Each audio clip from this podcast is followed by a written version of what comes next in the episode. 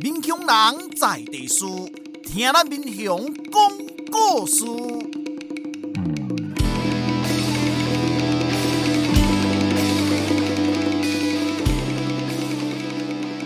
您现在收听的是《我的民雄朋友们》，我是主持人管中祥。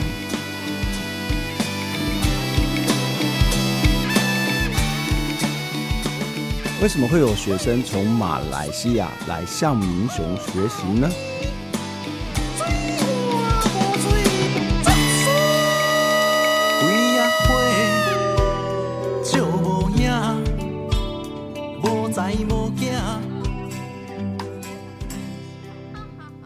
对面的女孩看过来看过来看过来。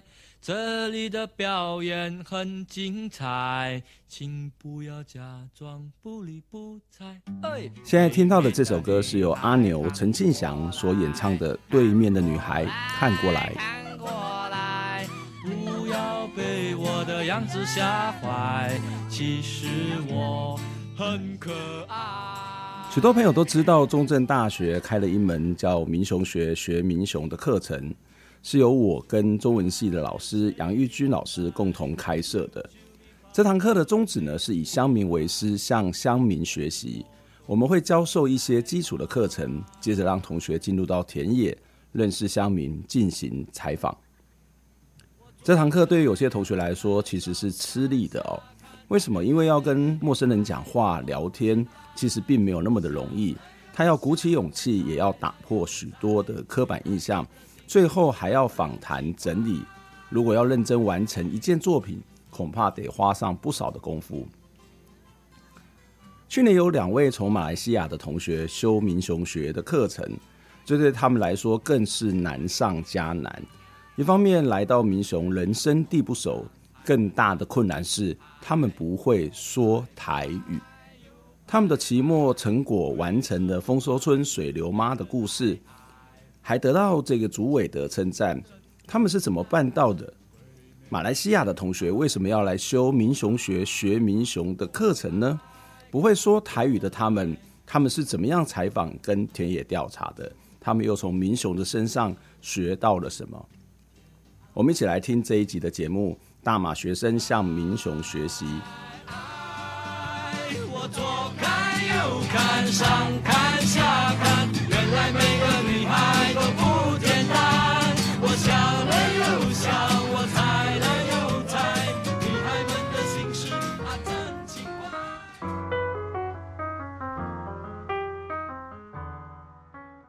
今天在节目当中要来跟大家访问两位的来宾哦，这两位来宾一样跟我是从外地来的，不过他们来的更远哦，他们其实是从马来西亚来中正大学读书的两位同学。第一位是陈嘉恩，嘉恩你好，Hello，大家好，我是来自马来西亚的陈嘉恩，然后今年是传播二，传播二，嗯，对，就是跟我有一点点关系。而且你也是我的导生，对对。好，那另外一位是子航，黄子航。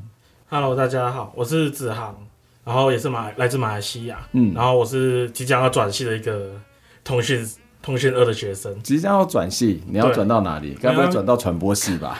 欢迎欢迎，应该不太可能。我是想说转去转去历史系这样。哦，对，通讯转到历史系，感觉那个很跳痛哎，对，跨度有点大哦。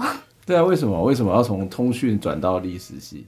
嗯，其实我是想转去历史系，因为以前的我就其实对历史都有一定的这个算了解嘛，或者兴趣、热忱、热忱。对，然后后来上了通讯系之后，觉得有点太难，超乎我的想象。哦，对啊，就是想说，哎，那我好像可以转系看看到到历史系去学一些我可能。更有兴趣的东西，这样。嗯嗯嗯嗯。所以一开始为什么会去填通讯啊？因为你既然对历史有兴趣，为什么不直接选历史系呢？因为那时候高中的我去填志愿的时候，想说，哎、欸，如果读上职工啊、通讯之类的，可以发大财，可以发大财。然后结果到大学哦，那个发大财的梦想好像有点是要靠这个发大财比较困难。对，对我来说好像有点困难。嗯。嗯然后我就哎、欸，好像可以选个历史系这样。可是对很多人来讲，历史系应该比较不会发大财吧？是吗？确实，哦，一般的印象会是这样啦。哈、嗯，但是看你要做什么，这很难说。对啊，对啊，嗯嗯嗯。那时候我想有考虑是说，哎、欸，好像其实我觉得赚赚就发大财这个东西对我来说好像没有到那么重要。嗯，我就想说，哎、欸，读历史系好像我可以做一些其他更有意义的事情。嗯嗯嗯，嗯。那所以才会想说，哎、欸，那去读历史系去。继续发展，像什么啊？像什么是你觉得更有意义的事情啊？就像我觉得，其实人文跟历史，其实对对我来说，其实好像蛮蛮重要的。嗯，那我想说，可以学多点历史的方面，然后去巩固一些东西，回到马来西亚可以去发展。嗯、哇，使命感，有一种算是吧，自己给自己一个使命感啊。哇，这个很棒哎，但是也很难得。而且我觉得有时候读大学，很多人都会想说啊，我以后想要做什么，然后我大学就要读这个。可是，在绝大多数的状况底下，你大学读的跟你实际做的之间是有落差。这大概大部分的科系都会出现这种状况啦。对，所以我才会鼓励说，读大学很重要的是读自己有兴趣的东西是优先选择。那这是应该是你第一个要做选择。第二个是说，读大学的时候。重要的是学习的是思考方式，而不是那个专业的技能而已。我我并不是说那个专业的技能是不重要，但是思考这件事情，怎么样去看事情、看世界、看问题、解决问题的观点跟能力，其实是蛮重要。家恩是一开始就对传播科系、传播工作有兴趣吗？嗯，一开始我在我还在高中实习高三的时候，我就有一点迷茫，就是因为我完全不知道我以后，我不知道有什么兴趣就。我也不知道我未来要读什么，然后过后就是经过我班导班导师的、嗯、呃提议，就说他觉得我这方面的潜质蛮不错，就是可能就觉得我，他就觉得我声音是不错，然后他就觉得声音不错啊，这样听起来，我这样哎上课还不会觉得声音不错，这样听起来声音还算蛮不错的、啊。他就说他觉得我声音不错，然后我有点爱讲话，然后他就说我是可以去 嗯往这方面，然后刚刚我也是那种坐不住的人啊，然后我就不就我觉得我。很不想让我以后上班，就是在当那种白领阶级，领领着很固定的薪水呢，在那边打电脑。对对对，我就喜欢在外面跑啊，晒晒太阳、吹风那种、嗯、那种，嗯，乘风破浪的那种感觉。乘风破浪的姐姐，你已经你已经到了一个姐姐的阶段了。天哪！嗯，所以我就是因为这样子，我才会选择传播系。嗯，对啊。嗯、可是选择来中正的话，一开始不是我这样想的。一开始你，你一开始知道中正这个这个学校吗？其实讲真的，我不知道，完全不知道。你也是盲选就对了。哦、呃，不是哎、欸，我是其实我是上网找关于传播系，嗯、呃，有传播系的。应该是说你一开始就想要到台湾读书，是你的选择之一。我是想要去国外读书，国外就是离开马来西亚。对对对对对。哦。嗯，会有这个想法是因为呃。那时候是班导师，呃高二的班导师还呃提点我，然后现在是高三的班导师，嗯、他跟我说，他就是在班上跟我们说说什么，他说人生可以出国的机会其实很少，嗯、然后到。如果你以后出社会，你再出国的时候，那时候就要花更多的钱，而且你在一个地方停留只可以停留最多一个星期或者是半个月，嗯，也不能停留到这样一年两年去真正的体验当地的生活。嗯，他说，如果你大他讲大学的时候，你都在他讲大学的时候，你为什么不借着这个机会，嗯，去外面看一看那个世界？没错，去外面去看更多的东西，学更多东西，充实自己。嗯，嗯，他说借着这个机会，而且可以用。因为学生也有相对的优节优惠啊，嗯，然后那些还可以真正的去深入体验这边的风风土人情，嗯嗯，嗯，去体验这种当地这个国家的生活。对啊，对啊，出国念书很重要的目的就是到另外的地方去生活看看，去了解那个地方的文化，然后一样，我觉得不同的文化都有它不同的思考方式，嗯，就是那些专业的技能，除非是很特殊的，要不然其实以台湾来讲，很多东西你其实都是可以学得到的。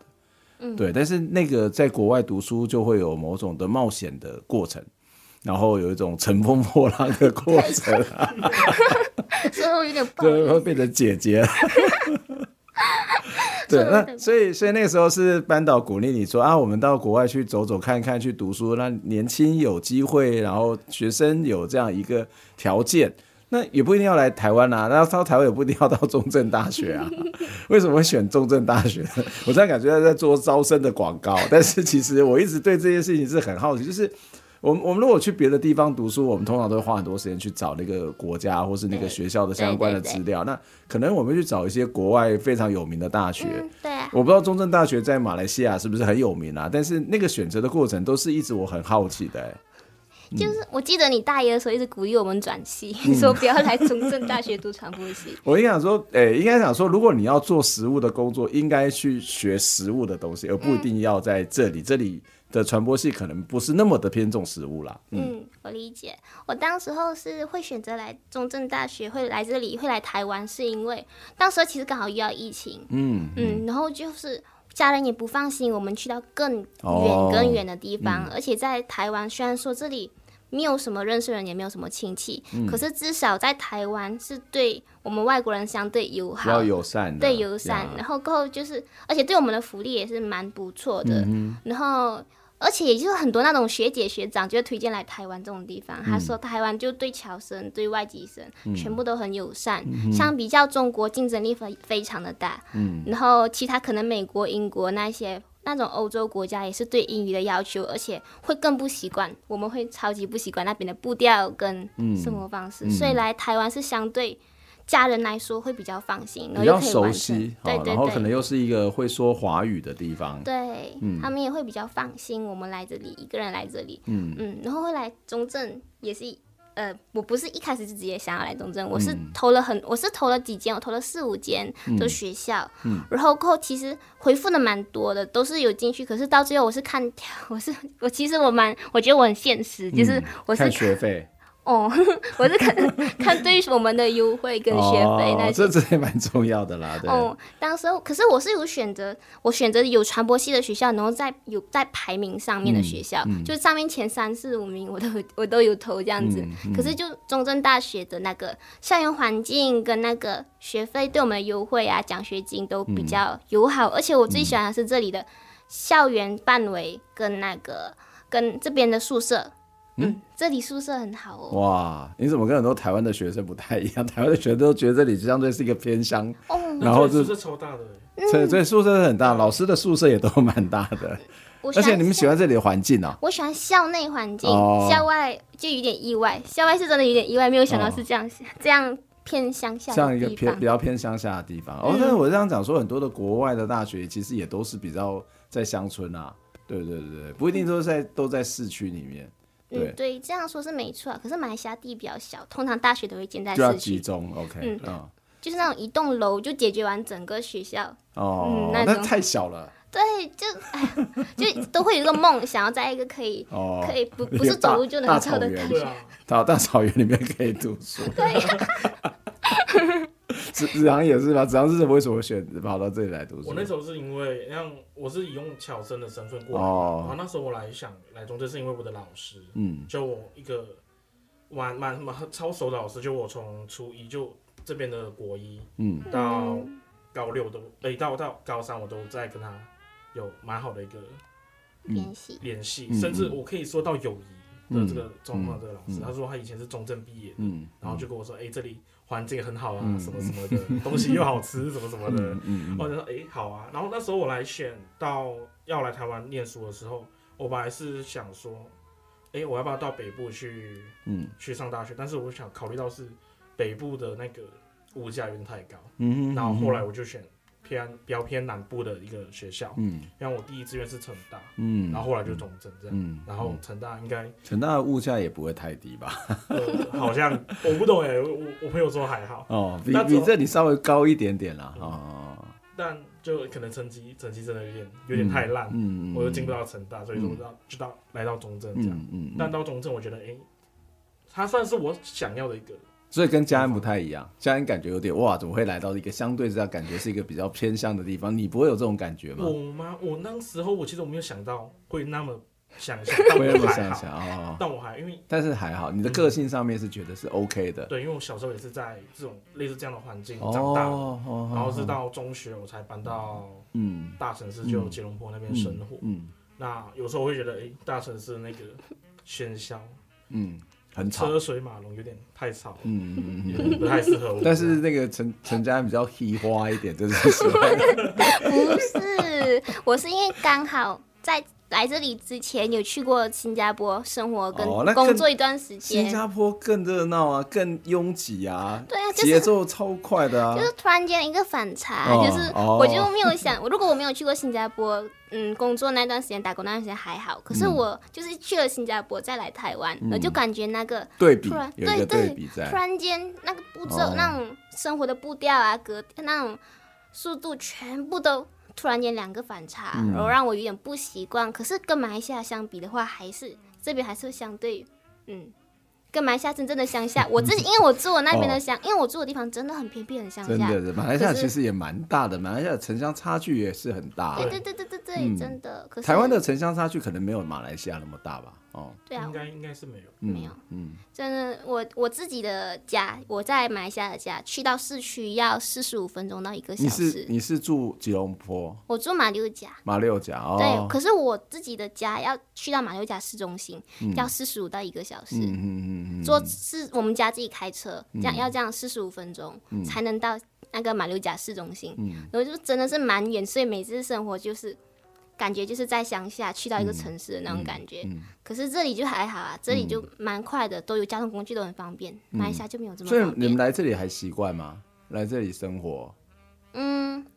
如果是讲朋友那些都很习惯，因为这边蛮多侨生。哦，对，相对来说侨生都蛮嗯蛮融合蛮。而且其实都有那个像这个同乡会之类的组织，对，就那个侨生侨生侨生联谊会啊，哦啊，但是除了人以外，因为这还是自己的同温层啊。对，是是这么讲没有错。可是至少在这里可以体验，至少不是那么的孤立无助。然后像我跟子航也是来到这里才认识的，我们在马来西亚完全不认识。哦，你们是来这里才认识的？对啊，对啊。哦。我们几乎可以说是陌生人，一个人来到这里呢，就认识了很多人。哦。嗯，然后啊，吃喝住啊这些，这些吗？还是都在校园里面，所以也没什么不习惯。其实你有这么说，哎，其实都还可以，我们都还可以，都还都还行。对，因为就只是说。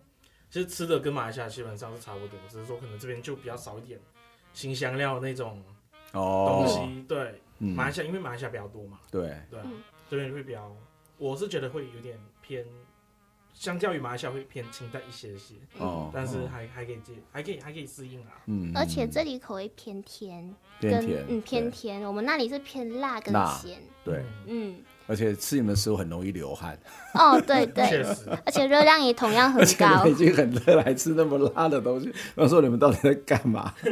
这么爱刺激的，真的很好玩，这是一个生活方式。可能是因为我们这样吃太辣了，所以我们来这边其实抗寒能力蛮强的。哦，我们抗寒能力真的很强。哎，对，马来西亚有遇过冬天吗？马来西亚没有冬天嘛，对不对？除非你到比较高的地方嘛，对不对？对对。所以你们。在那个地方，然后到台湾，台湾虽然也不是一个很冷的地方，但是相对于马来西亚四季如春、四季如夏而言，它就是有春夏秋冬，还是可以看得出来。那你们在冬天怎么怎么度过的啊？我当初来这里，我只带了一个行李箱，然后我里面就是真的是白 T 跟长裤、短裤，哦、然后就是。白 T，我就是白白 T 跟黑 T，就这两个颜色。然后我没有带任何的外套，来这里才买。我就想着冬天多穿两件好了，多穿两件短袖的衣服。还是有有一件薄外套啊，然后在外面套一件薄外套。结果我就以为我可以，结果我不可以，我就暴吃暴喝，就是整个寒整个寒假在宿舍不敢出来，在被子 背背里面，然后保持。嗯，所以这是你度过台湾的第一个冬天，对，根本就不敢出来。所以终于知道什么叫做孤单寂寞觉得冷，对不对？一个人在宿舍真的觉得冷，真的觉得冷。对，而且附近没有东西吃。哦哦，那时候寒假寒寒假的时候，这边大家很多的店家都休息了。对啊对啊。嗯，我们又不熟悉附近。嗯，那时候也没有车，也没有交通工具。太多交通工具。嗯嗯嗯，然后真的是又太又冷又不想动又不可以出去，有那种感觉。所以所以子航一开始也是觉得很冷。我我那时候应该说我已经有心理准备，然后你已经有心理准备，对对对，哦、因为我那个老师他跟我说，哎、欸。民雄，明雄冬天会很，而且明雄的温差其实是在山坡下，在山山脚下，温差还蛮大的，对啊。所以那时候有多多准备一两件，哦，啊，就还好，还好，我还可以，然后我撑过来了。刚刚谈到交通工具，那那个子昂最近买车是吗？我是去去年寒假，哎，暑假的时候，暑去年暑假开始买有车子了，机车。所以突然间感觉有脚了。对，我可以去很远的地方，视野视野变大。你去过哪些地方？我暂时以骑车来说，我从民雄去过台南，嗯，然后从民雄骑到台南了。对哦，然后那时候上上上两个月吧，我记得晚上十三度，跑回来冷到要死。从从哪里跑回来？从台从从台南回来的时候十三度冷到要死。哦，然后从民雄到桃园，然后那时候从桃园。骑车去桃园，骑车去桃园，骑了六个小时半，好远哇！对，我骑了六个小时半，然后啊，因为我那时候是寒假上去打工，然后打工回来的时候，我又从桃园骑台山线回来，这样。嗯嗯嗯嗯啊，骑车的感觉怎么样？哇，好爽，好爽，好爽！怎么怎么说？就因为台湾也不见得每个人都有办法骑车骑那么远啊。应该说，我我是那种比较喜，我也是像类似贾恩很喜欢往外跑的人。嗯嗯，然后那时候。呃，刚开始应该说来呃来到中正，刚开始的交通工具应该是电动车。嗯，电动车就只能够在校内还有短距离啊。我们那时候就几乎有了电动车，就可能两三天跑一次民雄。哦。去吃个午餐，吃个。但是电动车从民雄那边要骑回来也蛮累的，那个要上坡。对，就 也不太够力哦。但它很快没电。很快，对。嗯。我是个很，我是个蛮喜欢出去玩的。那后来买了机车，就哎有更多的时间让我去。去看看，哎、欸，这个地方的各种、嗯、各种特色。嗯，你、嗯、像我有去过那个，那个我记得，呃，嘉义的六角乡。六角乡，它不是有一个、哦、有一个那个土地公庙？嗯，它是，应该我不确定是因为那个土地陷下去怎样，就是它已经是在屋顶是在土上面的。哦、对。然后那天我就过去看一下，我觉得哎，好神奇、哦。嗯嗯嗯。然后我是觉得有了机车，其实在台湾会让我觉得更方便，嗯、可以去。所以你你看过有什么样的骑车的过程？看过什么样的台湾的风景让你印象深刻，或是有特别感受的地方吗？特别感受，嗯，其实我、嗯、我不知道该该该怎么说，因为我是觉得有好有坏。嗯，怎么说？有坏的话，我先说好，就是我可以去，好像我，你看我到鹿港，嗯，我可以去体验一下，哎、欸，那边好吃的东西，对，嗯可以到各个地方不同的地方，我可以去吃更多好吃的东西，嗯、或者是看更多的东西，但。我觉得台湾有一些地方可能会让我觉得有点点危险。嗯，如果说像路上啊，哦，坑坑洼洼的，有一些路了不是全部，嗯，然后可能一些驾驶者啊，可能比较鲁莽啊，这样就会让就让自己感觉会很很担心。那你在马来西亚交通工具也是机车？我在马来西亚是机车。哦，那两边骑车感觉有什么不一样？两边骑车感觉是，其实马来西亚我刚刚我骑的那个地方是蛮常塞车的，嗯，那。相对来说，我觉得会对我自己会更好走，是因为大家都车就停在那一边，那我就慢慢 慢慢这样往前走就好了。嗯嗯。但这边我是感觉上应该是机车比车多啦。嗯。这边确实机车比车多。那在一些可能路上面有一些机车虽然冲出来会会吓到这样。嗯，对。所以这里因为整个台湾过去的交通还是以机车为主，因为整个的。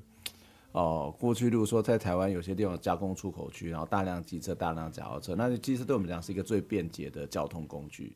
所以跟因为早期的大众传啊大众的交通系统并不是那么的发达，那公车其实也不见得那么好等好等，除了是在都会地区。然后早期你要在台湾买一辆汽车，其实也是一个很贵的一个一个交通工具。所以机车反而是方便，然后同时也是呃相对比较便宜。可是我觉得台湾的机车让大家养成了一个习惯，就是不太喜欢走路了。嗯，对，一部分可能是来自有一些啊，我骑一下就到了，所以我去 Seven 买个东西，我也会骑车去。嗯、可是明明它只有五百公尺，或甚至更短的距离。对啊，哦，所以你们也会也会这样子改变你们的生活习惯吗？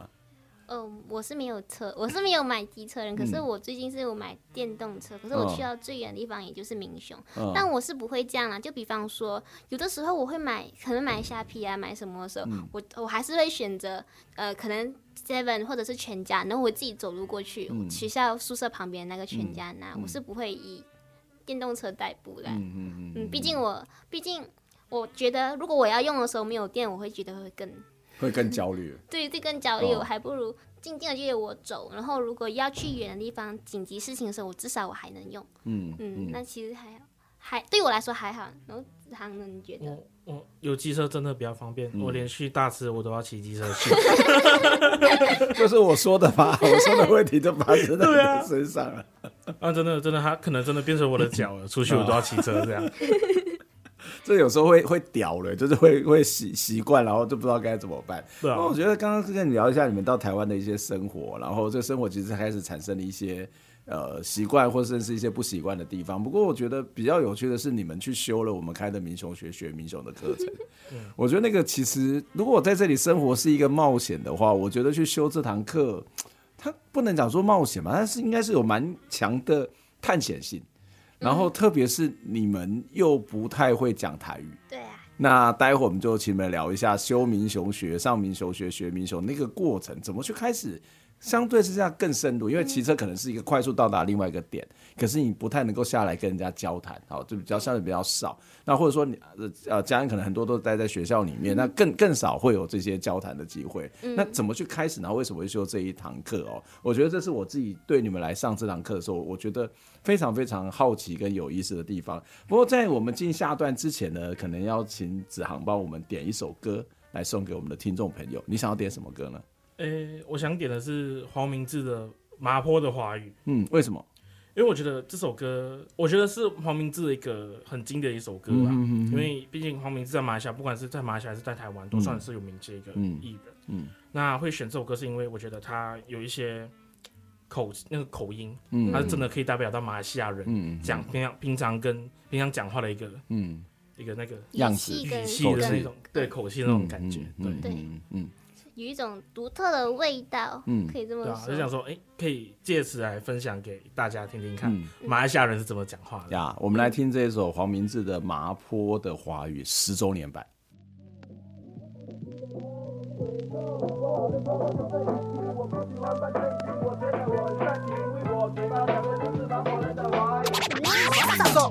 麻坡的华语十周年，听清楚，我真的不是干炮机，现在我一样要你。刚刚坐下来，听我 rap 完这首歌曲。二零零七年，YouTube 才刚刚被人发明，林北蓝他养起了一首歌，想要献给朋友听。随便 register 一个 YouTube account upload 上去，结果妈的不小心从把那个红到 JB。啊，麻坡的华语，黄明志的成名曲，就连新加坡的安哥都来 rap 给林北听。外地人来到麻坡都要看阿瓜，地本阿弟还问我对对面一条小路要怎样去。从此以后，我的生活就像 YB，每天都有人 email 我龙哥他的代志，还叫我写歌干人，要争取奖学金啊，拍谢了阿弟，我只有两颗蓝巴子。都讲了不是 hip hop 咖喱，我还会飙高音，把作品带到世界各地。我亲戚吃咖喱，虽然影响背景，我还有我的口音，拿下讲出来，这就是麻坡的华语。麻坡的华语，我感觉是点华语的北宋，我好能夸我都在记，我不喜欢扮正经，我觉得我很 sucky，因为我嘴巴讲的就是麻坡人的华语。麻坡的华语，我感觉是点华语的北宋，我好能夸我我觉得我很 sucky，因为我的就是麻婆人的华语。十年过去，麻婆。依然西北够力，忙嘎啦一样抱来抱去，做懒觉事情还多了你爸。别骂我南坡一堆小龙，你还到安地跑去打波，动奶奶也弄越大力。外地的朋友要来玩，都欢迎光临。走完潭市街拜山才也不会哦大杂逼。不然咱用打太极，为老高吃手不要爬楼梯也可以，我只是怕你磨叽。大马路到绿马路已经被焕然一新，值得纪念的东西被改来改去，还找了一大堆仰模来晒太阳。画墙不要把它变成观光胜地。根本在变小弟弟，麻坡就是麻坡。做自己就是自己，这个老地方的魅力就是它的纯情。不要总是笑评啊，西北歌利啊，说你听清楚，我就是在讲你。啊，麻坡的华语，我感觉西北华语的北宋，我好的口话都在起底。我不喜欢扮正经，我觉得我很傻气，因为我嘴巴讲的就是麻坡人的华语。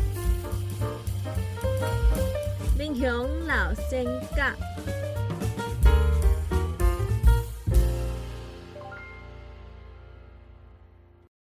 罗海，民国前三年出世，民国八十二年过身，享年八十五岁。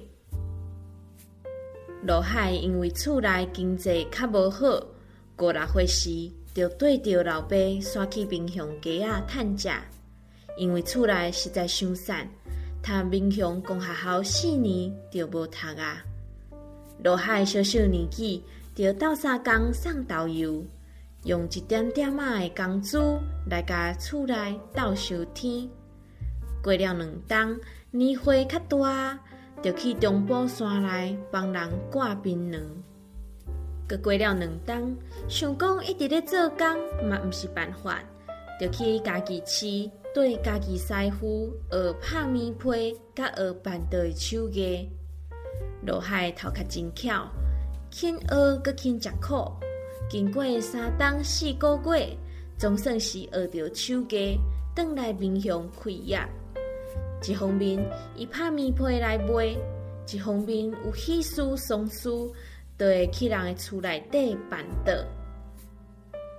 伊棉被拢拍甲细细角角，看起来是软阁烧，绝对袂掺旧棉仔，也是歹棉仔。办桌嘛共款，菜拢是真材实料，袂偷工减料，计数真实在。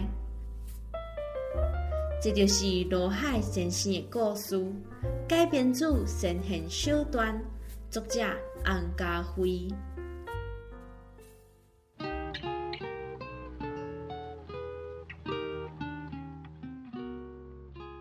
欢迎再次回到我的民雄朋友们节目的现场。今天跟我们一起聊天的是陈佳恩，佳恩好。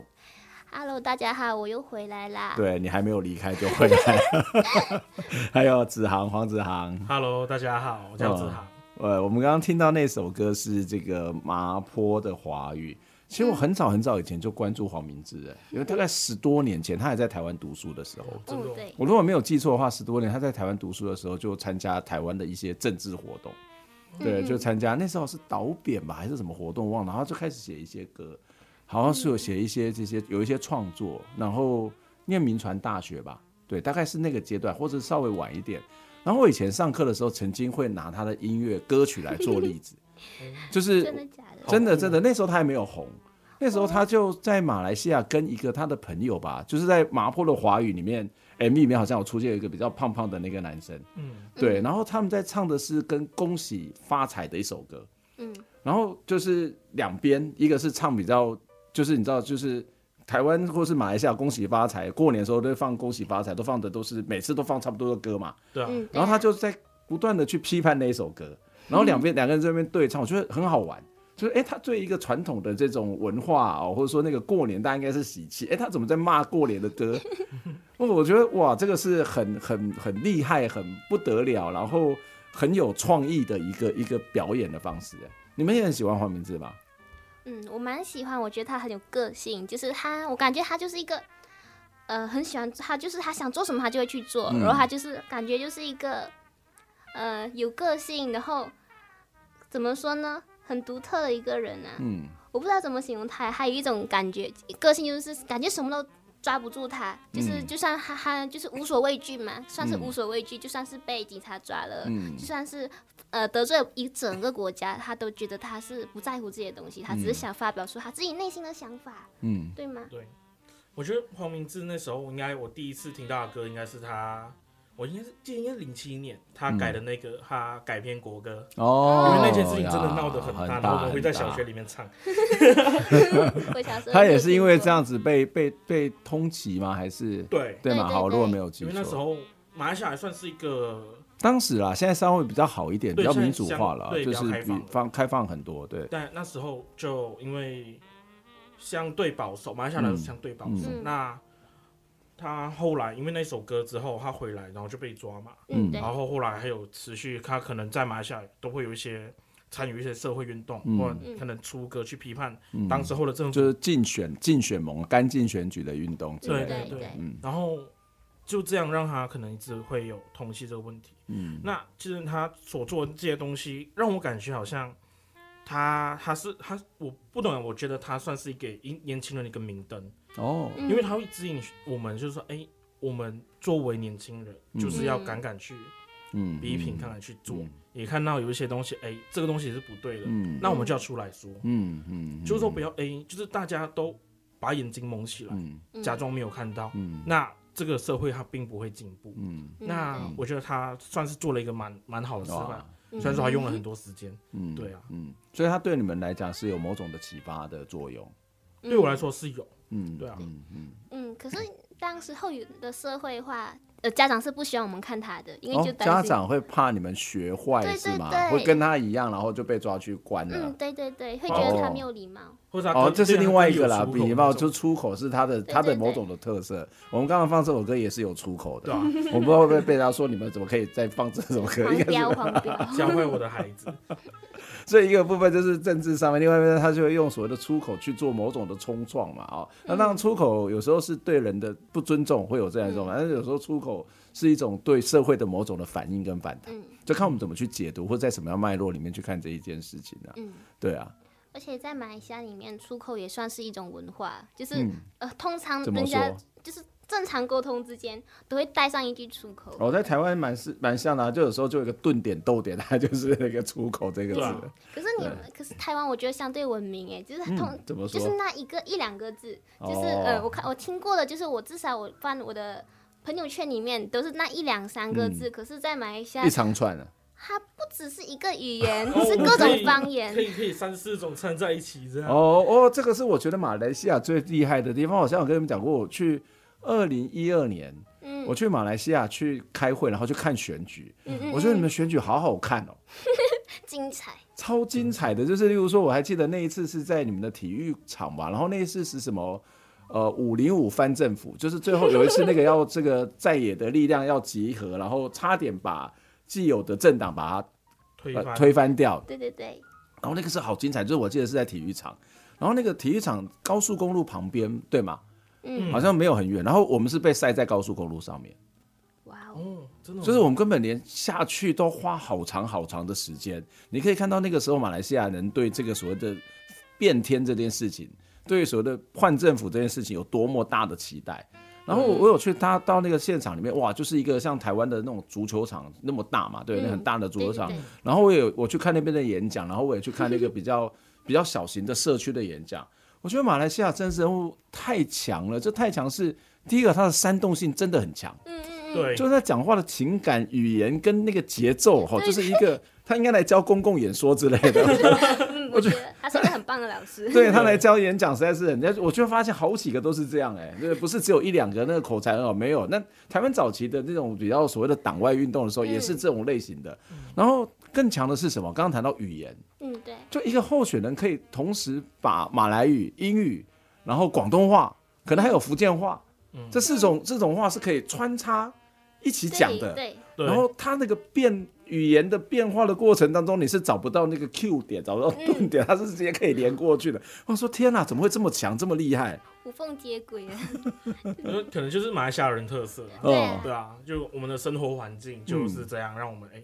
可以学到各种，那我觉得很棒啊！这就是多元的生活环境啊，就是多元的文化，就是你在一个环境当中，因为你们的种族虽然问题很多、冲突很多、不平等问题很多，但是它毕竟在一般的人民当中，还是大家是会交流的嘛。会啊，对，在经验生活里面，它就会有一些彼此的影响。我觉得这这其实是我觉得蛮好的，对，只要在宗教上面、政治上面再平等一点会更好。对 对对，确实，对。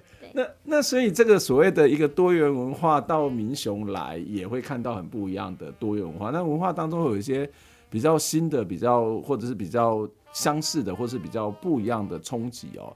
那这当然在上民雄学学民雄这堂课程当中，大概就会有一些碰到嘛。嗯，对啊。当时为什么会来选这一堂课啊？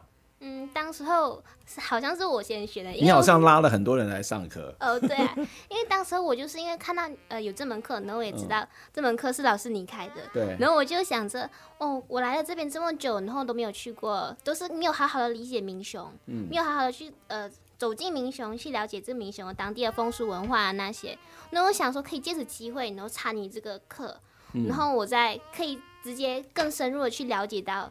呃，里面的那种乡民的生活啊，还有民雄的由来起源，就想知道更多关于民雄的故事。嗯嗯，然后我就冠冠冕堂皇的感觉，没有是真的。然后当时我还问问子航他们要不要一起啊？然后刚好那时候是我我没有刚好学分不够，对，我刚好学分不够，然后刚好又有一个机会可以让我去去认识民雄。嗯哼。然后因为刚好那时候我还在探索着自己，说，哎，我想要干嘛？我想要去学一些。人文上面的东西啊之类的，那我觉得，哎，刚好明雄学家那时候有跟我讲，我嗯，好啊，那就来上。这这会引导你去读历史系吗？哎，应该应该说它算是 其中一个推动力哦，真的，对对对，嗯，那我觉得那时候我选的，我应该选，我觉得我自己没有做错，我就要选对了一个东西。嗯，太好了。英雄学带给我蛮多蛮多不同的收获。怎么说呢？怎么说？好像说，如果我现在要把这好好录，然后剪起来，以后招生的时候可以用。像在英雄学，我们可以学到怎么怎么那个田野啊，嗯，田野调查怎么进行啊，嗯嗯。然后我们要怎样去观察一个社区啊，嗯嗯。然后我们可以怎样去去然后去找资料什么的，就可以带给我们蛮多的一些，嗯嗯嗯嗯，启发。对。是蛮是算是一种帮助吧，因为我们以后的生活中还是要跟人沟通很多。啊，对。虽然不要讲我传播系是一定要，可是平时我觉得对。那平常人就要跟人家沟通啊，对呀对呀。嗯，就是都是需要跟人家沟通，需要因为不同，因为我们跟他，我跟明雄的人是完全是不同的背景文化背景。嗯。然后我们要讲如何去跟一个不同年纪、关不同年龄层，然后不同的呃环境下的人来。去沟通，去了解他们的故事，嗯、他们的历史。嗯嗯，讲真的，当初我选这个的时候，我是没有想这么多，我也没有去问过什么任何学姐啊、嗯、那些的决定和推荐。当时我就只是选。但是你倒是推荐了不少人来修，还又拉了一群人过来。对啊，当时有学姐知道我来的时候，还说：“啊，你选这个啊，哦、你很勇敢呢，你知道吗？”为什么勇敢？我到底有多勇敢？我当时是真的没有想这么多，我只是知道是星期六的课程，啊、可是我并不知道。呃，是一整天、两天的课程，哦、然后所以所以他觉得勇敢是什么？就是挑战性很高，功课的 loading 很重吗？嗯，大概是觉得时长很长哦。然后过后还有一点就是，他有他有朋友，嗯，呃，就是明明就这学期完了，嗯、还在继续跟进那个、哦、呃他当初做的那种那种专案。因为有些有些他们就觉得呃。要持续做，像有些人上完课之后，他们就觉得，哎、欸，我之前调查不够，嗯，然后他就自己再去做更多的调查，就引发了他的兴趣。然后他自己像之前那个柳相师这里的一个算命仙，嗯、他还帮他们后后来又帮他们策了一个展。嗯、那这是同学自己自动自发。嗯、那有些是，哎、欸，我们觉得他的东西写的蛮好的，嗯嗯，那我想说可以帮大家出版，所以我们其实民雄学学民雄出了大概有十四本跟这个地方有关的一些小字啊。这些这些呃出版品，那这同学觉得不错啊，他们同意 OK 的话，那我们就来协助他们，那他就会把这个东西完成做得更好。所以你可能是遇到这样的一个学姐，就其实有时候蛮累的啦。我我说实在的，嗯，我遇到的学姐其实她并不是选修这门课的学姐，她、嗯、是看她的朋友，看她朋友这么累，对对对，她朋友，我觉得她朋友是热爱我。嗯、呃，我是觉得以我角度看，我还觉得我是觉得那个学姐是热爱这门课的，嗯、可是她没有特地跟其他人解释，哦、她只是在做这件事情，还在还在压迫学生继续做，嗯，她只是在 做罢了。其实，可是外人外人看到可能就会误会，就觉得可能。嗯呃，是老师哇，一直要这么这个学期已经结束了这么久，还下个学期下下下个学一整个学年都在做这件事情，他会觉得很恐怖。一个学期的课用了一一两个学年都还没有还没有跟进。没有啦，还是有些人修完课就就结束了，还有甚至没有修完课他也结束了，也有啊。这还是一个自由的休克啦，不会去强迫做这件事。但是我觉得那个那个体验跟一般的课堂上面是很不一样啊，就是你要突破很多。我觉得是心理的障碍吧。对对对。哦。你要主动去开口去了解，如果你不主动，就没有故事那种感觉。嗯嗯。就它算是一种，就是要突破自己的感觉。嗯嗯。要去，然后就是让，就应该就是说你在上这种课的时候，你就要已经有心理准备，说，哎，你的时间会，嗯，已经被分一部分出去，是要完成这个东西。对对。因为有很多不是在上课时候做的，对，就是在那个旁边，嗯、然后你自己投入多少，那个收获其实也是多少，但也是收获在自己的身上了。对，啊、对，你们就会看到有一些自己的成果，或者是做一些累积。那这个累积可能是自己作品的累积，或者是对于这个地方的累积。嗯，我觉得这这个都还蛮重要。不过你们会有一个比较大的障碍吧？就是应该有两个障碍，一个是交通嘛，哈、嗯，对。那另外一个是台语语言，对对对，语言这怎么怎么办？就是。你们也，你们会讲一点点的台语吧？像子航会讲一些台语，我会，我会。对，然后其实你们那一组蛮多人不会讲台语的，对，真的。那那那那沟通上，但是这边的人其实也会讲台语，也会讲国语，会讲普通话、华语，嗯、但是有时候那个频率会自动的变频，对对对，对，自己自动讲一讲就会讲到他熟悉的语言，这很正常啦啊。嗯，那你们怎么办啊？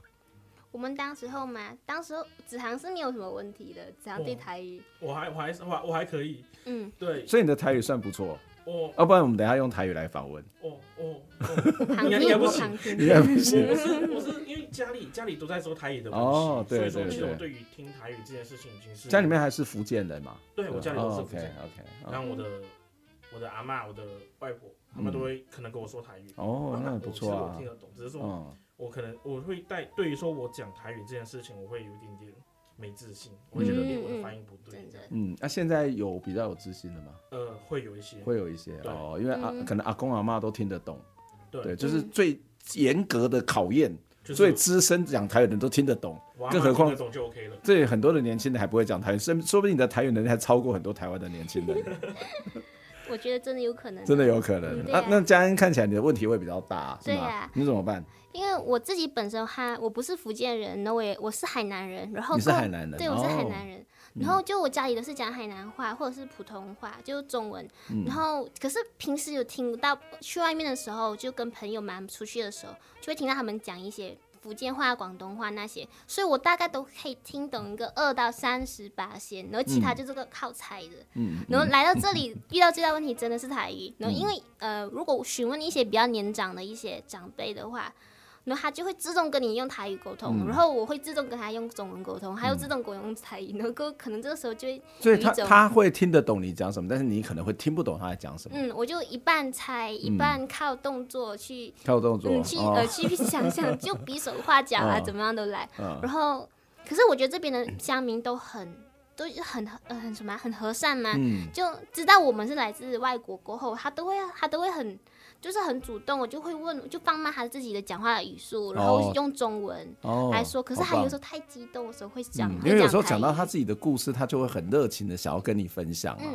嗯，这个时候课上的助教就会帮我们的，因为你我们的助教他就是真的是很用心，他就会他就会在一直跟着我们，就是每一个民调，几乎每一个民调他都会跟我们一起去，然后他就会充当我们一个翻译的一个翻译官的角色。嗯。就子航他是没有什么问题是吗？那可是我是在后面听他同步翻译的那个人哦，就是前面在讲台语，然后后面在听同步翻译。我们的助教也很辛苦。对，真的。助教助教很强，还 有他可可能可以考虑做翻译官之类的。对，真的。那那因为有的时候，因为去访问这种有关于历史的东西，他可能就会讲到很多背景呢，对不对？背景，然后可能还可能会讲一些。专有名词，对对对，对，我们最多平时我们在平时听到最多是生活化的那一种，就是那种什么吃饭了吗？那些那些，对对对对对，就是要买就多少钱呐？这种很正常的。可是如果还要说什么某个地名啊，就某个什么某个先人，你们选的蛮难的，就是跟宗教信仰有关，所以你们后来去做的是民雄丰收的追老妈。嗯，对啊，那很难吧？嗯，就是有很多在生活经验上面不太一致的相似的地方吧。嗯，因为追老妈对我来说，他他他跟我们想象中的庙宇其实有点点不太一样。对，嗯，那我们在这一方面可能会有一些，呃，很长我们会需要去跟那边的那个主委去做确认。哦，怎么说怎么说？那我们有一些资料，哎，我们可能用一些用词，我们担心说，哎。这样的用词会不会其实会冒犯？会冒犯到之类的，那我们就可能这个提醒蛮重要的。有时候我们其实无意，但是会不小心就冒犯了别人。说者无意，听者有心。对对对。那就是我们就是在在我们要发表我们的成果之前，就是可能要就是我们会去找主委要去多多确认几次这样。嗯嗯，这样其实对。大家都比较好。对啊，其实主委很，其实他主委其实他人很好，很开明，他其实不在意这些东西。庄敏杰先生。对对对啊，他超帮助我们的。那我们有的时候还突然间去打扰，去去补。庄敏杰蛮热情的啦。嗯，对啊，他会很热情的找到我们喝水啊，然后什么，呃，对啊，还会很热情的问 我们几点，几点要过来啊，然后又问我们。可听得听得懂听懂吗？然后那些东西他会一直重复，就是他知道我们台语不好，也怕也怕有误，所以就会给我们再次的确认。如果还真的很照顾我们，人也很好，他也不忌讳那些什么呃专有名词。那嗯，他会很好的就细心的来更正我们，可是也不生气。嗯嗯，他超级棒。但我觉得追老妈的故事本身对你们来讲就应该是蛮冲击的吧？哎，确实是，哦，确实，确实是。所以跟你刚刚讲说，跟你们一般认为的那个神或是信仰是不太一样。对，可以讲一下，跟我们分享一下最老妈的故事吗？嗯，据我了解，就是听主委说，然后还有跟一些当地居民就知道确认过，就是据说有一户养家人，那他们就赶着小鸭子北上的时候，嗯、就经过此地，然后晚上就会发现树下有有一束强光，然后他就好奇之下就拨开来看，然后就想看一下到底是什么，结果他看一拨开来的时候，他就吓到惊叫，嗯、因为看到里面一个头骨，然后他就马上就求原谅，就是马上就跪拜下去，然后就很慌张，想要求那个。头骨那主人原谅，因为他还要说自己不是有意打扰的，嗯、希望他不要在意，然后希望他原谅他，然后还希望，然后而且他请求他保佑自己跟小小鸭子可以平安的北上，嗯，嗯，嗯，不要就平安的北上，顺利北上。如果幸运卖出去，幸运得到就有幸运，然后顺利的话，回来的时候他会把它供奉起来，嗯嗯，然后然后最后还如愿了，所以他回来的时候，他就有有遵守承诺的把那头骨。装进瓮里面供奉起来，嗯、然后这才有了最初水流妈的样子。哇，好精彩的故事！我当时知道的时候也是觉得嗯很有趣，就有点超乎我想象。我没有想到就是一个，其实只是一个其实平时人平常一件小事，嗯，结果他只是一个无意的字句，然后可能只只是一个发于呃良心，就发于一个好心的善意之举，就带来后面原来这么壮观的水流妈庙。嗯，所以对你们的觉得比较震撼，或是。跟你们过去想象庙不一样的地方是什么？嗯，在说真的，在采访水流妈之前，其实我并不知道有阴庙这一个存在。Oh, OK，嗯，哦、因为音庙其实可能对一些人来说是个忌讳，嗯、然后他们可能会听音庙这个词，可能会觉得这是一个不好的东西。嗯嗯、可是并不是，啊只是因为它只是因为从普通人，然后是人格，就是普通人转变成为呃某一个地方一个地区的信仰，嗯、然后再变成。呃，在在普生为神的那个过程会经历的东西，嗯、可能会比较带有地方的色彩跟那些文化那种感觉。可是这也并不是一件可怕性，因为还因为还没有做任何伤伤风害理的事情啊。他会成为一个庙，就代表他有信，他有香火，有那种信奉者，那他也他也是有在帮助他们。所以我觉得这是一个值得去我们去了解，然后去知道，嗯、而不是。听到就觉得下意识的反抗那种存在。嗯，嗯我我我我觉得有种说法也许蛮蛮重要，就是我们常常会觉得这是别这是一个鬼魂，嗯，可是他可能是别人的祖先。对对对对。他你会觉得他是伤害你的人，但他可能是你可能会恐惧他，嗯，但是他可能是保护另外一个人。我觉得这是一种文化的相对主义。对就是可能在面对这种我们不清楚不知道的事情，这应该是一个还蛮重要的认识的基本的态度吧。嗯，对呀、啊。我这样觉得。在不知道的情况下，应该保持着至少尊重，嗯、尊重，而不是一味的去否定。否定，对，嗯、你要试着去了，然后最好是试着去了解，试着、嗯、去知道了内容过后，再做出你的决定。嗯嗯嗯，嗯，而不是看表面，觉得不是很好。嗯，子航，其实你本身对于这些庙宇好像也有一些这种认识。对，就我、哦、那个是我爸爸，因为我记得你来，你来第一次上课的时候就讲了好多台湾跟。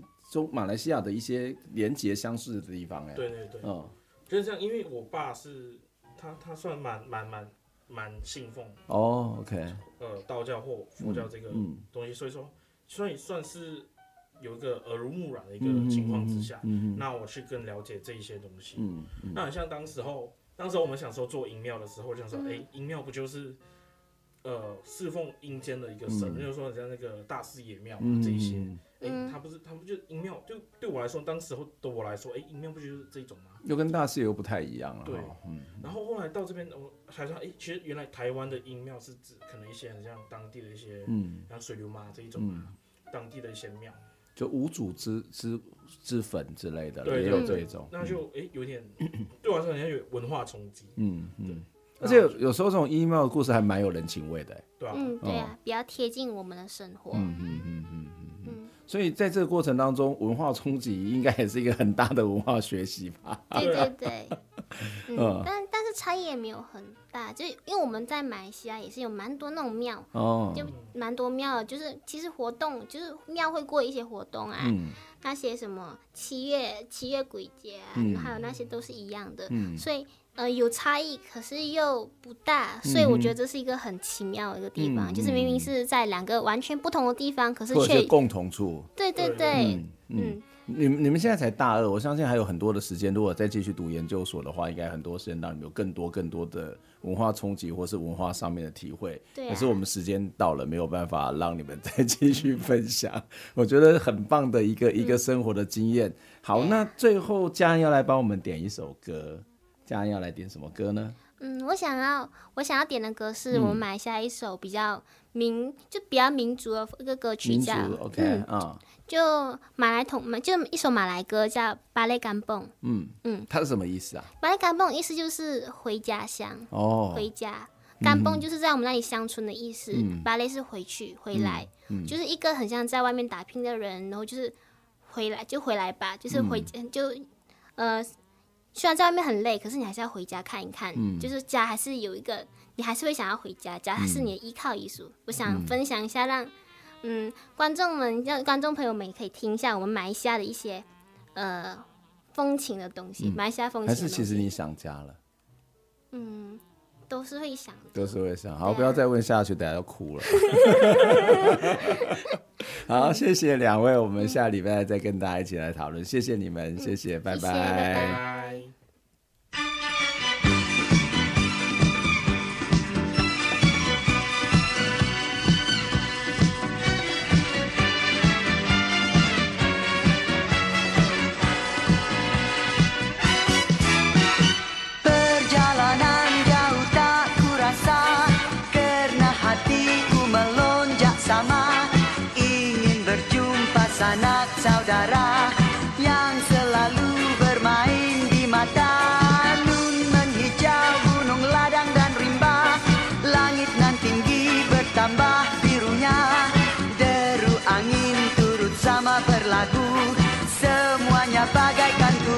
Gembira.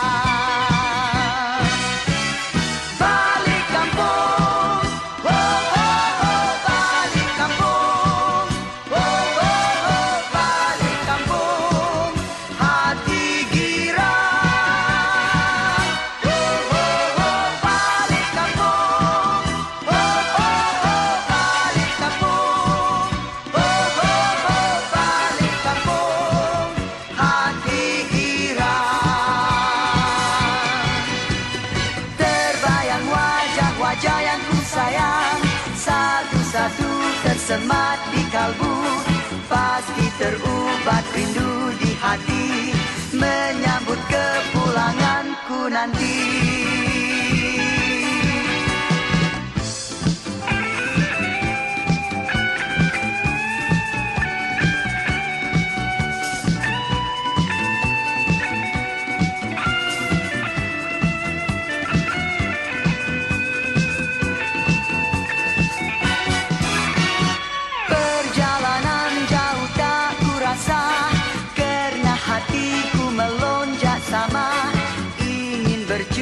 sanak saudara yang selalu bermain di mata. Nun menghijau gunung ladang dan rimba. Langit nan tinggi bertambah birunya Deru angin turut sama berlagu Semuanya bagaikan turut gembira